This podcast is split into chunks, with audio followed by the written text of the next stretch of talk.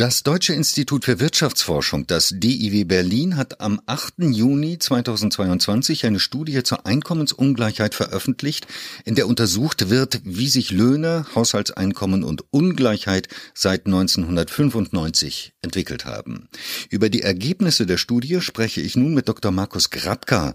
Er ist Wissenschaftler am sozioökonomischen Panel am DIW Berlin und Autor der Studie. Herr Grabka, wie haben sich die Stunden- und Monatslöhne in den letzten 25 Jahren in Deutschland entwickelt?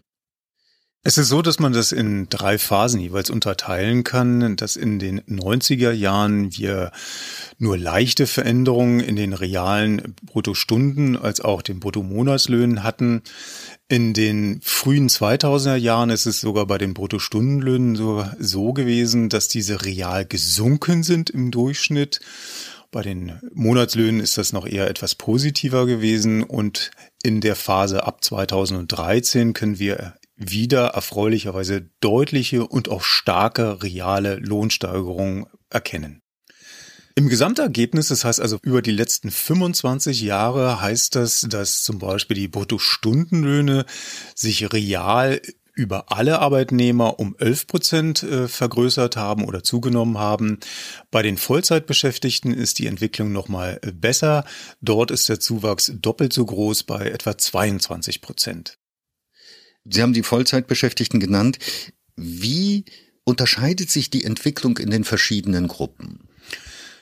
Schaut man sich die Bruttomonatslöhne der Vollzeitbeschäftigten, Erwerbstätigen, abhängig Beschäftigten in Deutschland an, so erreicht im Jahr 2020 dieses im Durchschnitt einen Wert von etwa 3500 äh, Euro.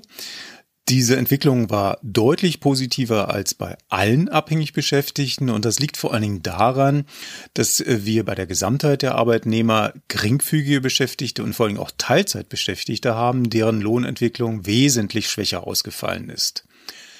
Die Gründe hierfür sind vor allen Dingen darin zu sehen, dass wir bei diesen Beschäftigungsformen einen höheren Fraueneinteil haben und bekanntermaßen in Deutschland wir eine geschlechtsspezifische Lohnlücke haben in einer Größenordnung von 18 Prozent, so dass eben Vollzeitbeschäftigte hier insgesamt besser abgeschnitten haben. Was bedeutet diese Entwicklung für die Lohnungleichheit in Deutschland? Da ist es so, dass über die letzten 25 Jahre wir folgendes Muster haben, dass wir in den 90er Jahren tatsächlich ein sehr niedriges Niveau von Lohnungleichheit messen. Bei den Stundenlöhnen, da ist es gemessen am 90-10 Perzentilsverhältnis ein Wert von etwa 3,3 bis 3,4. Und diese Lohnungleichheit hat vor allen Dingen bis äh, etwa Mitte der 2000er Jahre stark zugenommen. Und erfreulicherweise ist es aber wieder so, dass in den letzten Jahren diese Ungleichheit wieder zurückgegangen ist, wieder auf ein Niveau wie zu Beginn der 2000er Jahre.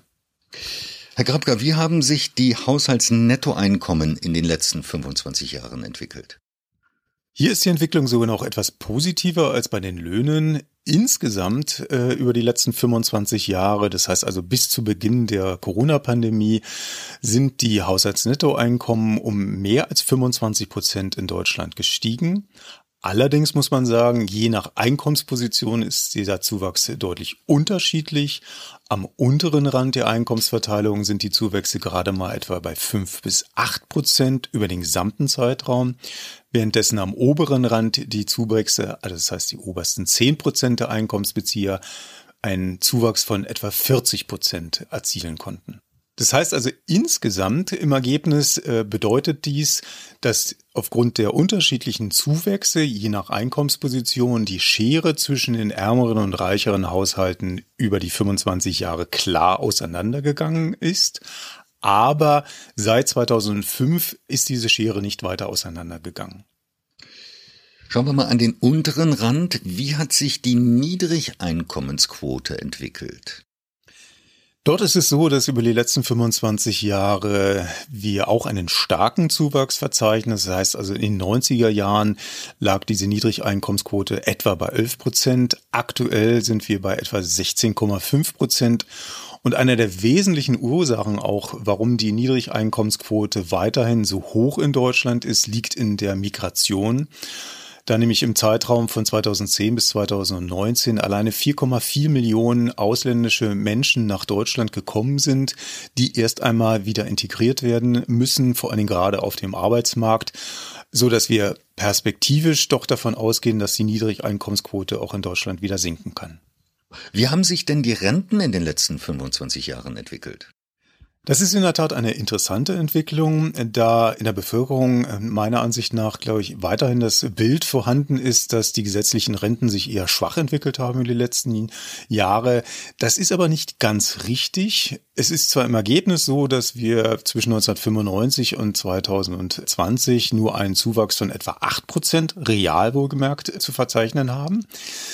Interessant ist aber die Entwicklung seit 2013. Dort äh, nehmen die Renten der gesetzlichen Rentenversicherung real sogar um mehr als 20 Prozent zu. Nun gibt es ja im Moment einige verschiedene krisenhafte Situationen. Als allererstes der Krieg in der Ukraine, die äh, Corona-Pandemie, aber auch dann aktuell die sehr hohe Inflation. Inwieweit ist denn bereits abzuschätzen, inwieweit diese Faktoren sich auf die Ungleichheit in Deutschland auswirken? Da würde ich auf die früheren Krisen in Deutschland verweisen, also vor allen Dingen die Finanzmarktkrise und eben die zwei Jahre, die wir Corona-Pandemie erfahren mussten. Und da ist es so, dass zumindest die Sorge, dass die Schere zwischen Arm und Reich weiter auseinandergeht, nicht bestätigt werden kann, weil die Bundesregierung in beiden Krisen durch geeignete Maßnahmen, also vor allen Dingen natürlich Veränderung des Kurzarbeitergelds und die Einführung des Kinderbonus, dem entgegengewirkt haben. Was mich aber eher besorgt, ist tatsächlich die derzeit wirklich ausgesprochen hohe Inflation, die wir im Grunde seit den 70er Jahren in Deutschland nicht mehr beobachtet haben. Und diese wird aller Wahrscheinlichkeit nach dazu führen, dass insgesamt die gesamte Bevölkerung weniger Einkommen real in den kommenden Jahren zur Verfügung haben wird als noch äh, zuvor. Was mich in der aktuellen Situation eher beunruhigt, ist folgende Entwicklung. Wenn man sich vorstellt, insgesamt würde die Schere äh, zwischen Arm und Reich auseinandergehen, aber gleichzeitig würden alle Menschen von realen Einkommenszuwächsen profitieren, wäre das weniger problematisch zu bewerten, als wenn wir eine Situation hätten, in der die Schere zwischen Arm und Reich vielleicht sogar zusammengehen würde, aber die Gesamtheit der Bevölkerung durch hohe Inflation real absteigen würde. Herr Grabka, ich danke Ihnen für das Gespräch. Ich danke Ihnen.